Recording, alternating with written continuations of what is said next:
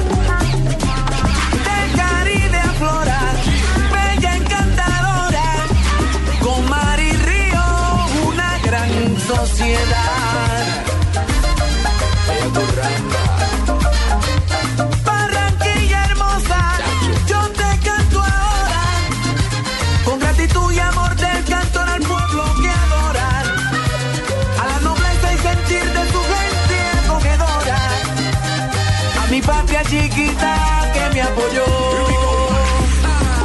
De corazón con Barranquilla yo le canto esta tierra linda que yo quiero tanto. Un y un carro de lisa. Cuando se trata de rupiar se improvisa. Barranquillero que hoy la arrebatado. Si te gusta mi melao no te me quedes sentado. Al sol del cuero usa la arenosa. Bla bla bla ble ble ble blo blo blo. Ta pacata pe pe po po Sube. Y.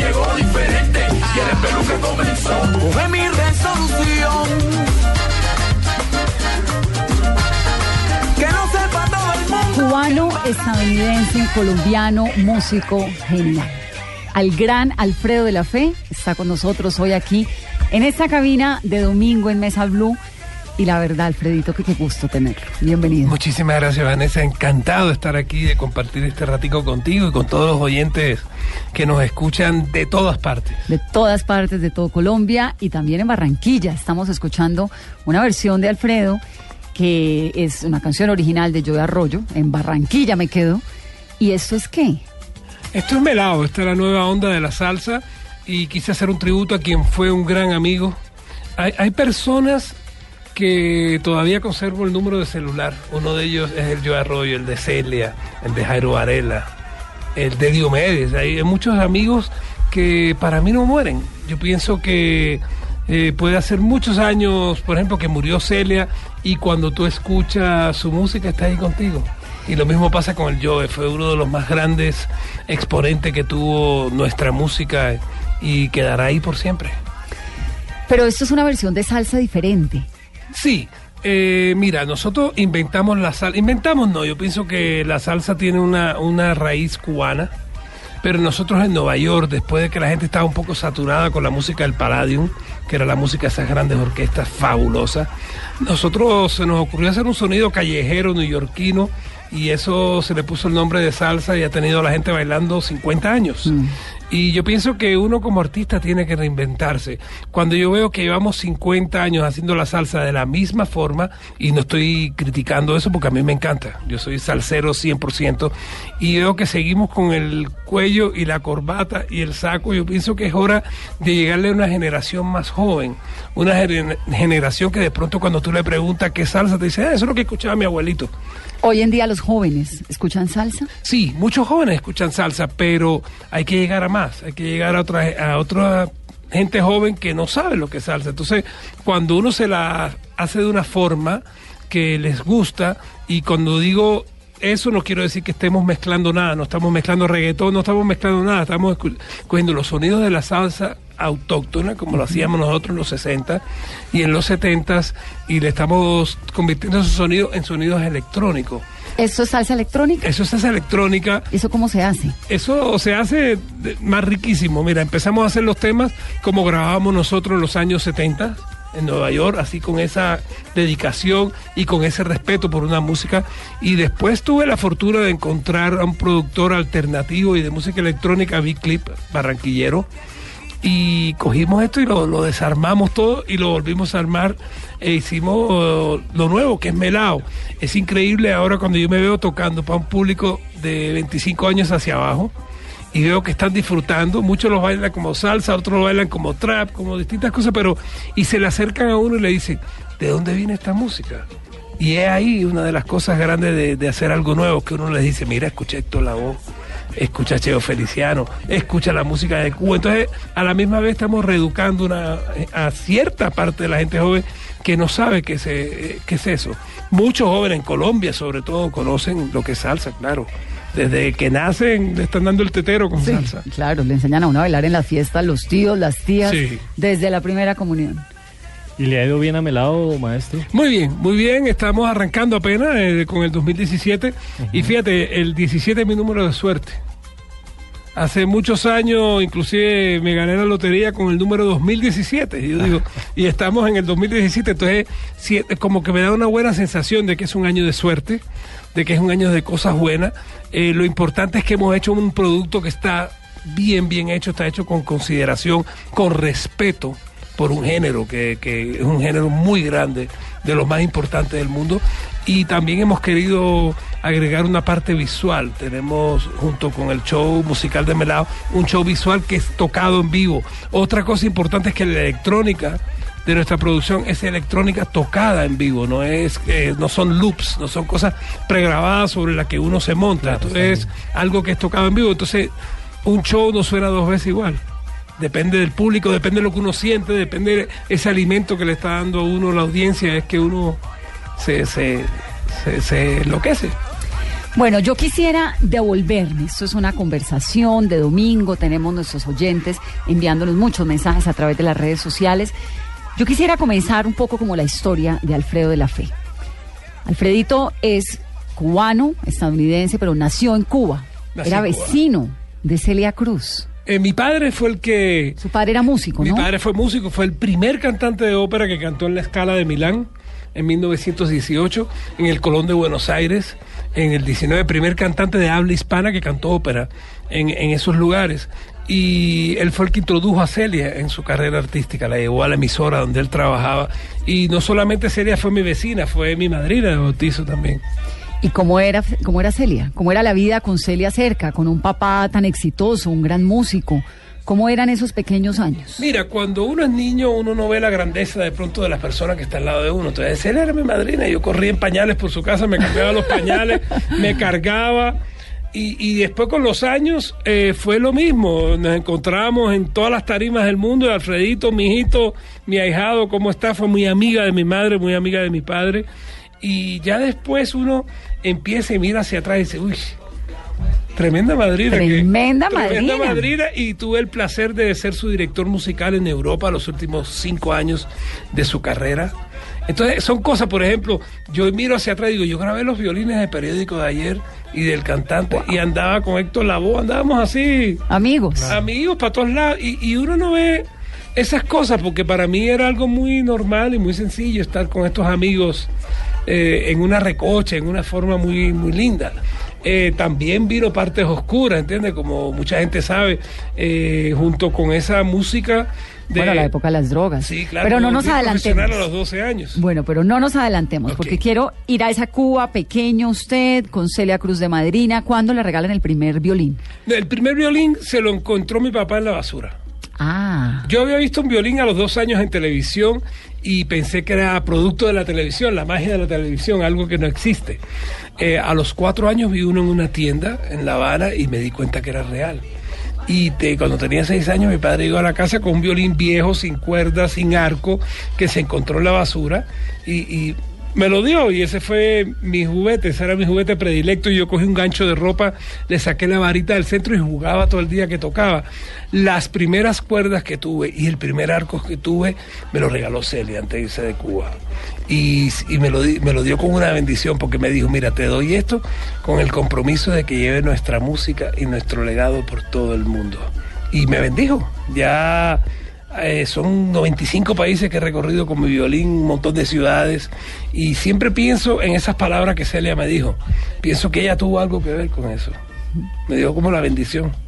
¿Y empezó a estudiar eh, el violín ahí en Cuba, maestro? Sí, eh, mi padre viendo mi insistencia por el violín me llevó al Conservatorio de La Habana, Amadeo Roldán, donde me hicieron una prueba y fui becado a estudiar música. El primer día llegué con el violín en una funda de almohada porque no tenía estuche.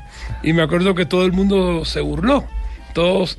Y siempre, en varias etapas de mi vida, alguien me ha dicho, usted no va a servir para esto. Ah, Una vez me dijeron que no iba a servir para la salsa. Bueno, Y entonces. Hágame el favor. Y me propuse demostrar lo contrario. ¿cómo es atrevida la gente? hola? Me gané un premio y fui a Varsovia.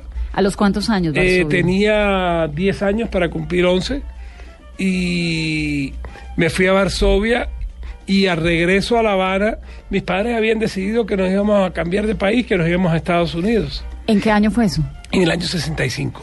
Ya había Fidel Castro, Sí, ya había triunfado la ya revolución, existía- por ya supuesto. existía el, el gobierno nuevo. Y ya se sabía que era un país comunista. Estaba Sí, comenzando a, a Sí, el comunismo. ¿Cómo fue la salida de Cuba? Eh, la salida, como todo el que sale de Cuba, eh, uno a los 11 años no tiene ideal político. Uno a los 11 años no tiene partido, no tiene nada. Y mis padres me dijeron, vámonos. Y nos fuimos. y Entonces, dejaron todo tirado. Sí, dejamos todo, llegamos a Estados Unidos, eh, primero a Miami, como todo cubano que llega, llega a Miami, eh, a la casa de una tía, y de ahí nos fuimos a Nueva York, eh, a New Jersey, más que todo, teníamos un tío ahí que tenía un restaurante, y ahí yo me fui a Jersey, me dieron una beca para Juilliard Arts y empecé a estudiar en Juilliard, pero al lado del restaurante de mi tío había una casa que se llamaba la Casa de los Tres Kilos. Kilo en Cuba es un centavo, la Casa de los Tres Centavos.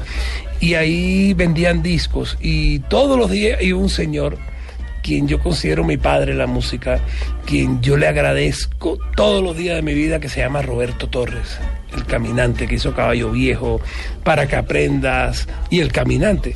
Llevo el paso infinito del del caminante. caminante. Roberto Yo Torres. nací en una tierra lejos de aquí. Roberto Torres me llevó a hacer mi primera audición con una orquesta de Nueva York. ¿Y por qué? Porque yo quería hacer otra cosa. Eh, yo pienso, yo fui clásico hasta ese momento. El día que yo descubrí esta música eh, fue como pintar, fue poner colores sobre un lienzo. Ya era improvisación, ya no estaba uno tan regido por una partitura, sino que había otra, otro feeling.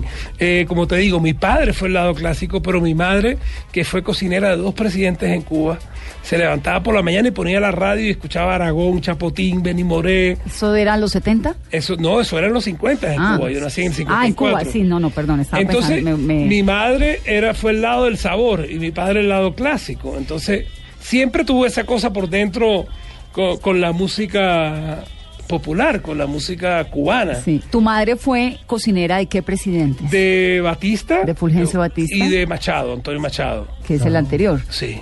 Y a ella le tocó entonces como cocinera en la entrada de Fidel Castro, el Ella golpe tocó- de Estado claro, ella contra ella Fulgencio tocó todo eso, sí. Ella ya se había retirado de cocinar la Batista, ya para estar conmigo. Eh, yo soy único hijo.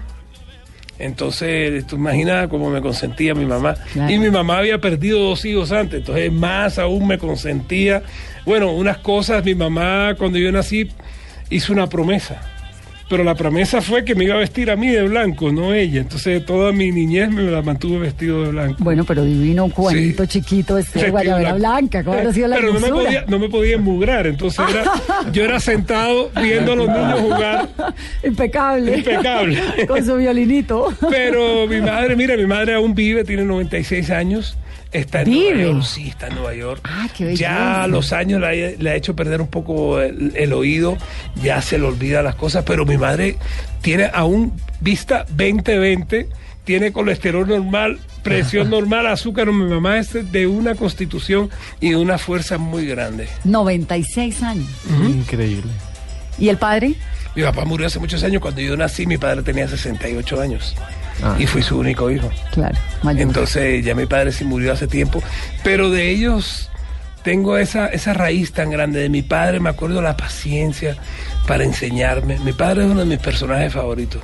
Fue una persona que viajó el mundo también cuando ni siquiera existían los aviones, sino que él viajó el mundo en barco, barco. Como, como cantante, como guitarrista clásico.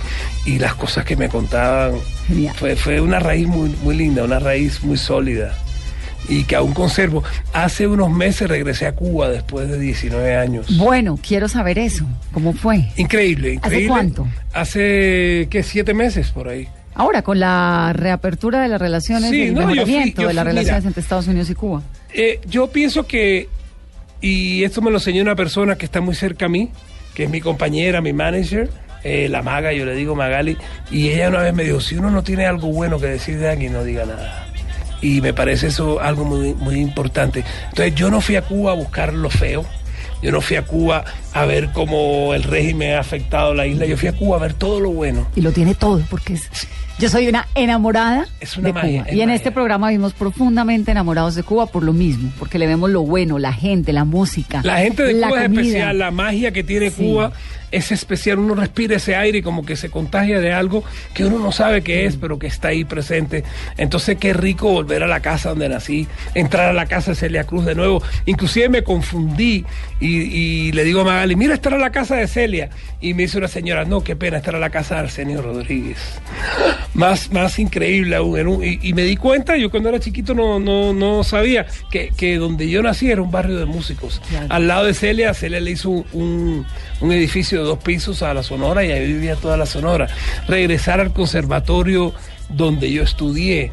eh, regresar a las calles que, que uno tiene muy presente Que por además allá. están eh, intactas, porque Cuba está intacta. Sí, no, igual. Cuba, eh, pues le ha pas- le ha desgastada. pasado el tiempo. Claro, pero se quedó congelada en los Se, 60. Se quedó congelada, pero, pero qué rico, qué rico subirme a las tarimas y tocar con, con Chapotín, por ¿Y lo ejemplo. que- hiciste? claro, y era tocando y llorando de la emoción y con una, una, una mezcla de sensaciones tan lindas. Eh, qué rico regresar a mi tierra. Mira, cuando yo nací, yo me estaba muriendo y me entregaron a mis padres desahuciados. Y mi papá me cogió en los brazos y se fue a la iglesia de las Mercedes en La Habana. Y se fue desde la puerta hasta el altar de rodillas. Y cuando llegó al altar yo me salvé. Entonces la primera parada que hice, me bajé al, eh, al aeropuerto y cogimos un carro y fuimos a la iglesia de las Mercedes. Y esa sí te puedo decir que está intacta, divina, hermosa. A, a mostrar mi gratitud. La iglesia de las Mercedes es esta que afuera blanca tiene una escultura. No, es, la es en. Cuba y Merced. Es en Ah. el centro de La Habana Vieja, un área que está muy congelada en el tiempo. Sí, que un tiene una poco plaza. deteriorada en una placita y adentro está la iglesia que está toda decorada en oro y todo. Sí, divina. Eh, cuál el, es, el perfecto. techo es divino. Bellísimas. divino. Y pasé un momento muy agradable en Cuba y quiero seguir volviendo. Quiero reintegrarme porque es increíble que a uno lo conozcan en el mundo entero y que en su tierra no lo conozcan. O que no lo reconozcan. De pronto es eso. Y abuelo con su botica los tiempos de abuelito se baila persona así. En los tiempos de abuelito se baila persona así.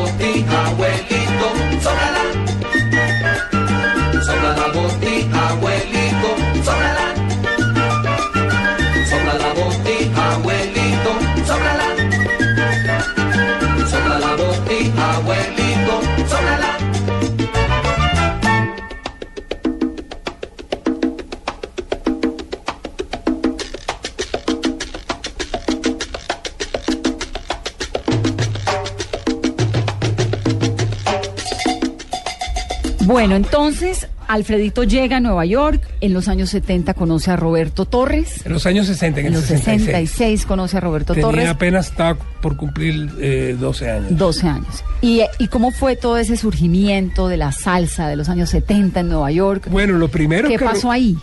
eh, Roberto me lleva a, a tocar a una orquesta donde él cantaba, que era la Orquesta Broadway de Nueva York. Me subo y cuando tocaron el tema de presentación que yo toqué, me, me bajaron y me dijeron, mire, eh, siga con la música clásica, eh, métase taxista, haga otra cosa, pero usted para esta música nunca No. va a servir. Y Horrible. ese día yo no dije nada, yo me quedé callado, pero me propuse demostrar lo contrario.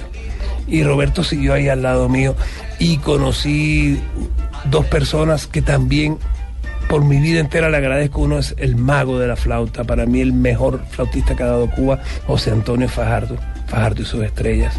Y el otro es uno de los grandes violinistas que ha dado la salsa, que es Pupi Legarreta, que fue violinista antes de yo ser violinista Fania, fue violinista Fania mucho- muchos años. Y ellos me empezaron a enseñar la raíz de mi música, de la música cubana.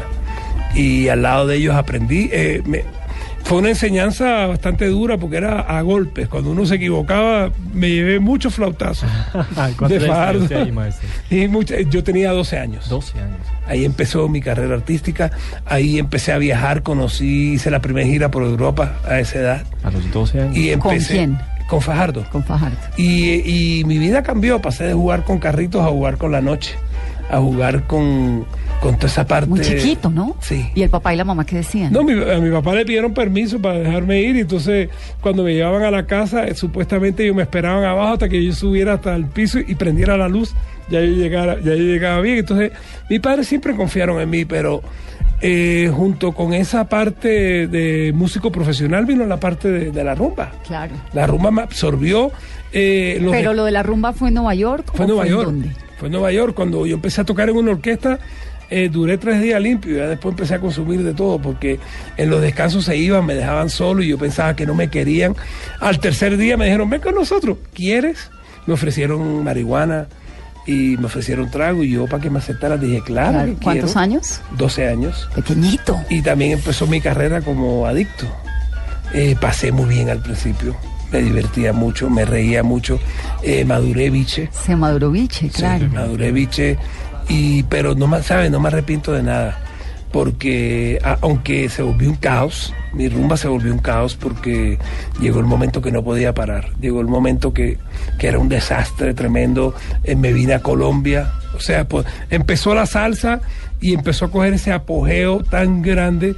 Eh, yo me acuerdo que hasta dos grabaciones al día hacíamos ya para el sello Fania que eso lo Johnny Pacheco junto con Jerry Masucci y grabamos periódico de ayer, violines, grabamos El Cantante, grabé con Rubén Blades, grabé con todo el mundo que te puedas imaginar.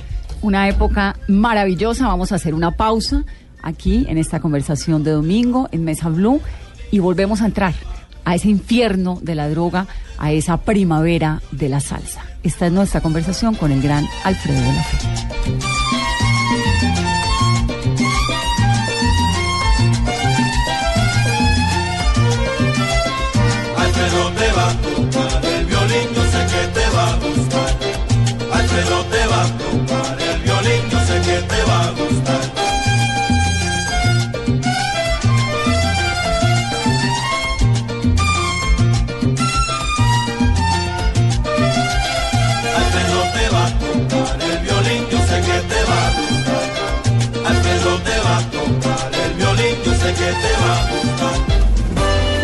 Ya regresamos con Alfredo de la Fe en Mesa Blue.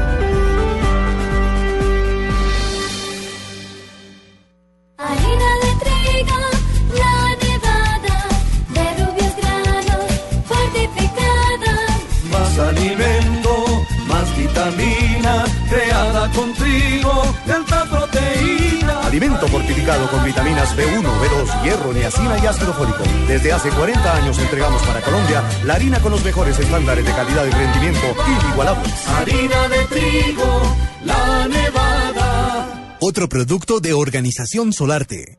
¿Quiénes son? Yo soy la mayor de cuatro hermanos y la única mujer. ¿Cómo ha sido su vida? No, no creíamos en que lo nuestro podía tener una dimensión especial. ¿Qué nos falta por conocer? Y como él tenía un trauma por los brackets, yo no me reía. Todas las respuestas sobre los más grandes del mundo del espectáculo en Se dice de mí. Quisiera que me recuerden a través Se dice de mí. Este sábado y domingo desde las 3 de la tarde con las historias de Sandra Muñoz y Naren Daryanani. Se dice de mí, este sábado y domingo por Blue Radio y bluradio.com.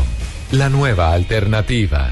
Comienza el Sudamericano Sub-20 en Ecuador, del 18 de enero al 11 de febrero, con el partido de nuestra selección, Colombia-Paraguay. Este miércoles desde las 4 y 40 de la tarde. El Sudamericano Sub-20 lo vives por el Gol Caracol, canal oficial de nuestra selección. Continuamos con Alfredo de la Fe en Mesa Blue.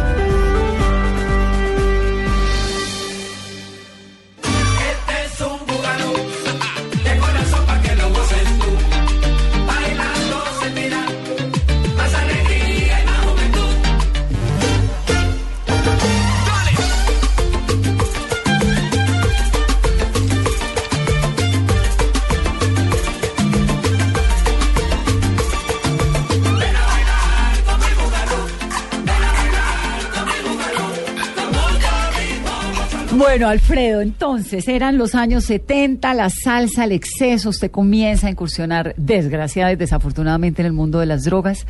¿Hasta cuándo se queda en Nueva York? Me ¿Cuántos quedo en Nueva tiene? York hasta el 82. ¿Hasta los cuántos años? Eh, bueno, nací en el 54. O sea, casi 30 años. Sí, me vengo, vengo a Cali. ¿Por qué termina en Cali?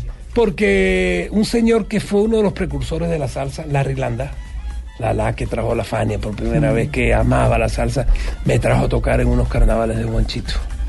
Ah, no.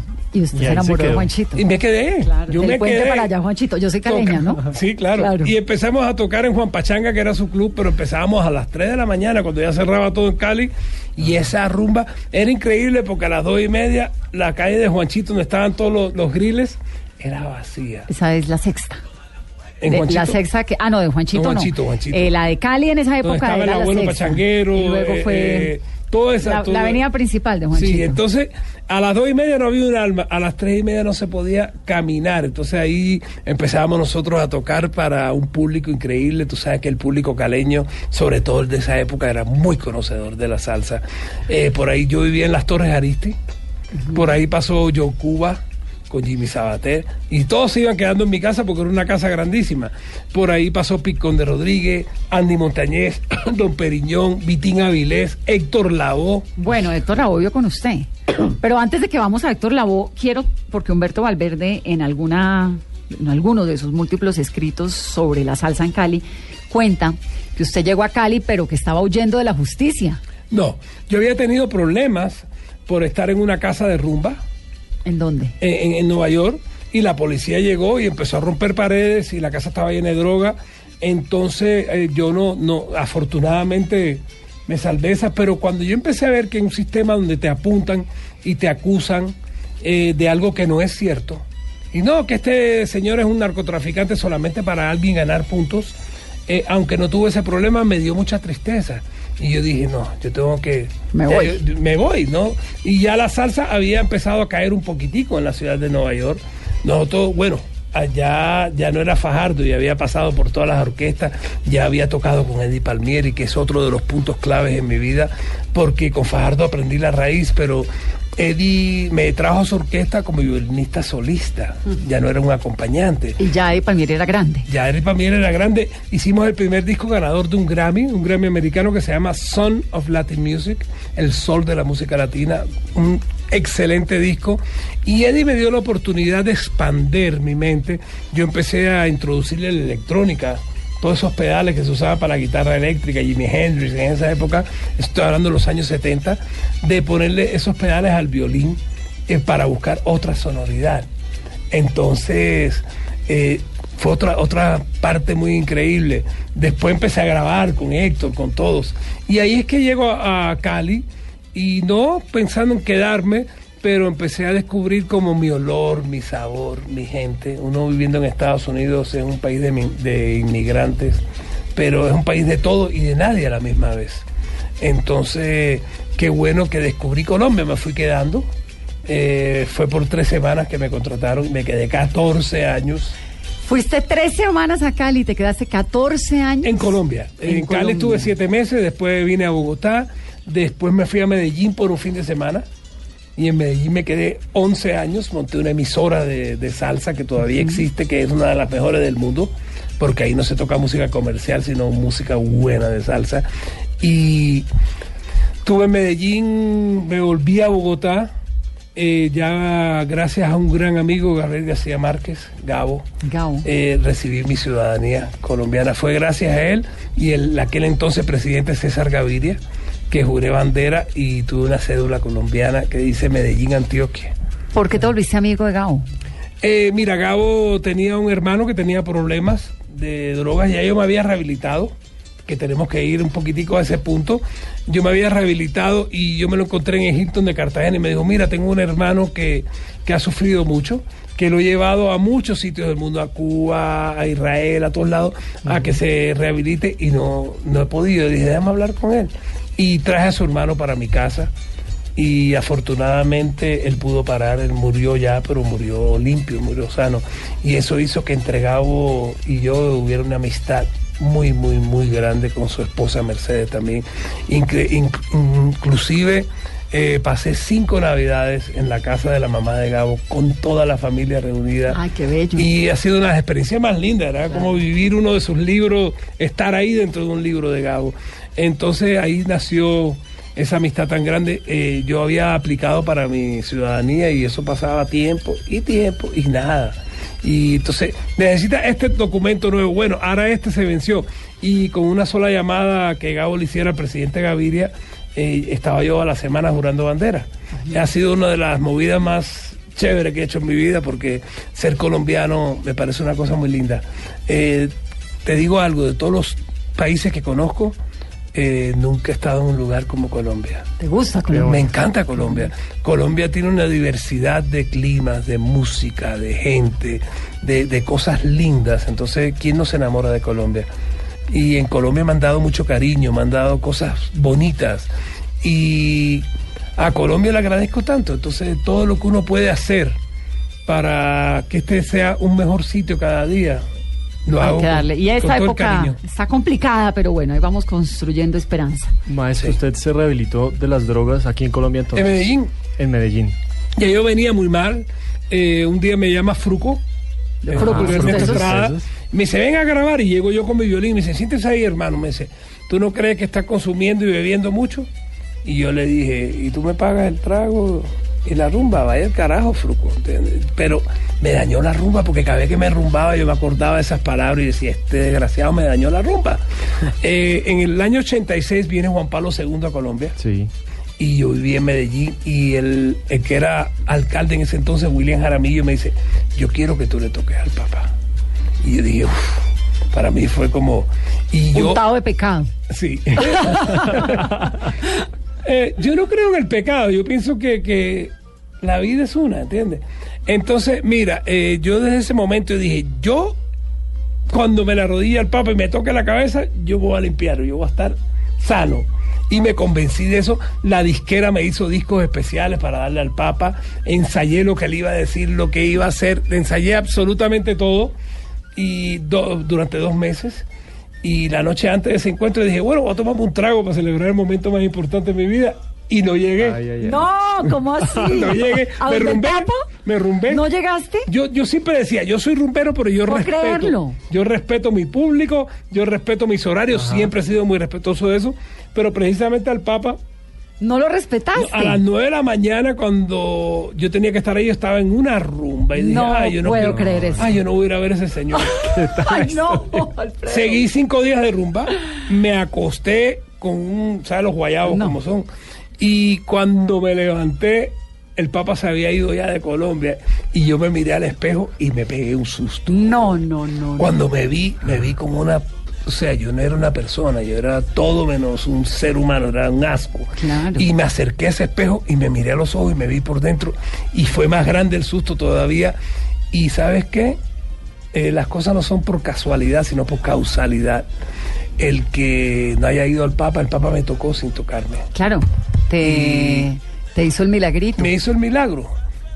Y entonces eh, paré, ese día paré. Me, me pegué una, la última rumba un fin de semana, pero la última señora rumba.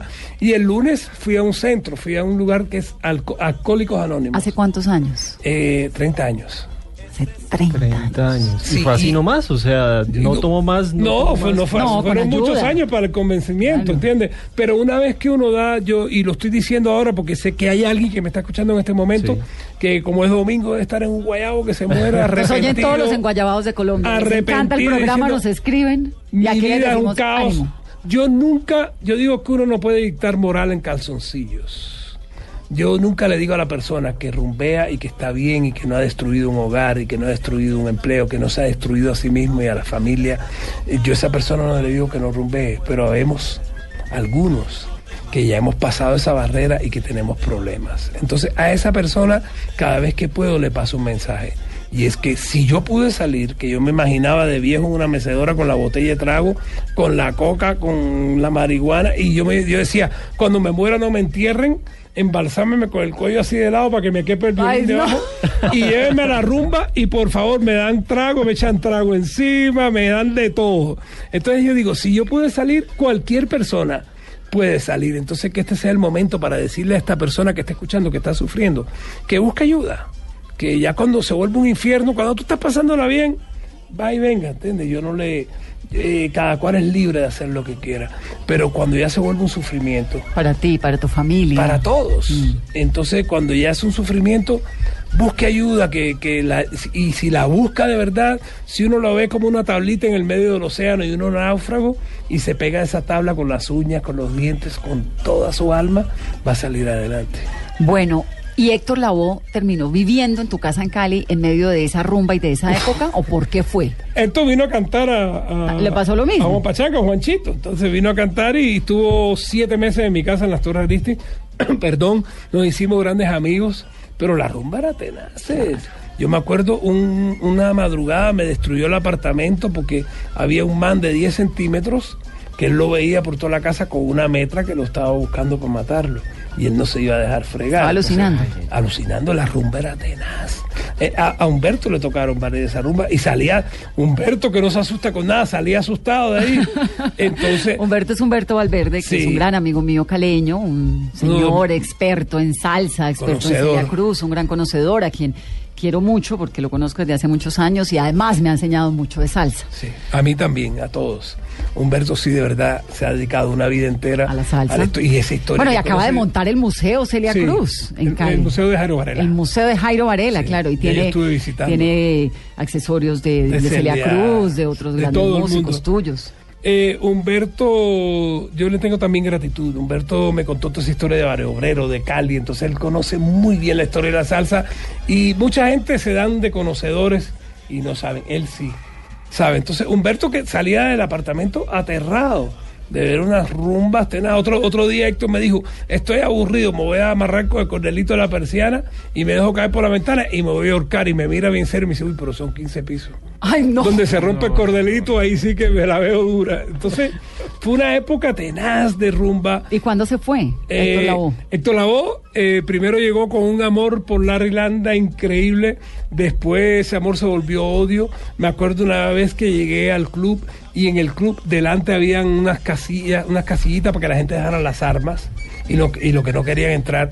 Y Héctor afuera en un escándalo y me, me decía, es que yo quiero ir a cantar hoy sin zapatos y no me dejan dejar los zapatos aquí, entonces yo no voy a cantar. Entonces a mí me tocó convencerlo y dijo, bueno, voy a cantar pero no voy a mirar a nadie. Se sentó en el piso, se tapó con el saco y cantó todo el show así. Pero claro, como todo el mundo estaba igual de loco que él, todo el mundo se divertía con esas cosas, pero mirando hoy hacia atrás yo digo, qué pesar que muchos de mis amigos y colegas y grandes, grandes genios de la música no supieron lo que era una ¿No los tocó el. Papa como lo tocó usted? Sí, que qué pesar, qué pesar. Yo digo, Héctor estaría todavía cantando, pero haciendo una música increíble. Pero Se perdió en las drogas, en el exceso y en la noche. en la noche. Y en la salsa que es tan que es muy, fa- es muy maravillosa, fácil. pero es... es muy fácil perderse. Sí. ¿Y quiénes salieron de ahí, maestro, de esos años turbulentos? Mucha gente, eh? Cheo Feliciano salió de ahí, Ajá. Ismael Miranda salió de ahí, Richie Rey, Babi Cruz salieron de ahí. Mucha gente ha salido, y mucha gente viva, la Rijardo sigue vivo, Papo Lucas sigue vivo. Eh, Y mucha gente que tampoco consumió, nunca consumió. Ismael Quintana, cantante de de Eddie Palmieri, nunca consumió. De Celia No, dicen que nunca consumió tampoco, Nunca, ¿no? nunca. Celia era intachable. Yo me acuerdo que llegábamos en una rumba a los aeropuertos, Ismael Quintana llegaba con un balón de, de básquet debajo del brazo. Entonces, era, era un tipo totalmente sano. Y, y- y él se murió, fíjate. Pero, de verdad, yo pienso que, bueno, toda esa rumba fue parte de nuestra historia. Yo digo que esas son las rayas del tigre. Que quedan, pero que también se van. Y se van. La mujer de nuestra tierra es digna de admiración, nace y se cría en el surco, es fiel a su obligación de criar a nuestros hijos con cariño y compasión, de querer a su marido que lo da todo por ella. Qué bella es nuestra mujer, que brilla como una estrella.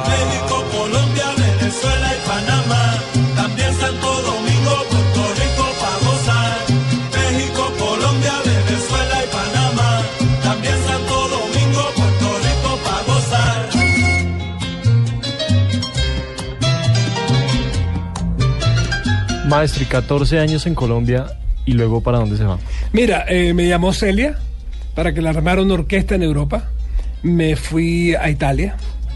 Eh, armamos una super orquesta que todavía existe hoy, se llama Mercado Negro. Y después que yo regresé, ellos quedaron con ese nombre y para mí es de la mejor orquesta de salsa del mundo. ¿Y eso fue en qué año? Eso fue, yo me fui eh, en el 97. 97.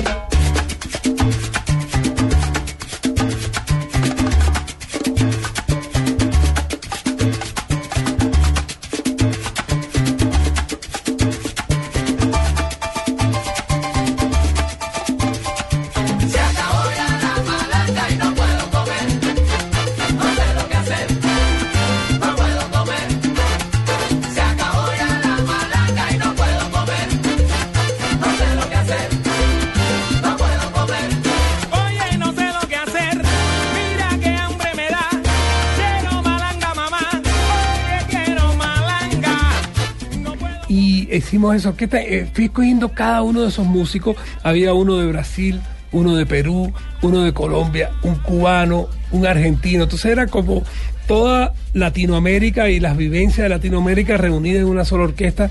E hicimos una agrupación que todavía hoy pueden, eh, si, quiere- si quieren, van a YouTube y ponen Mercado Negro. Esa fue mi orquesta por mucho tiempo. Orquesta inicial. Y para mí es una de las mejores.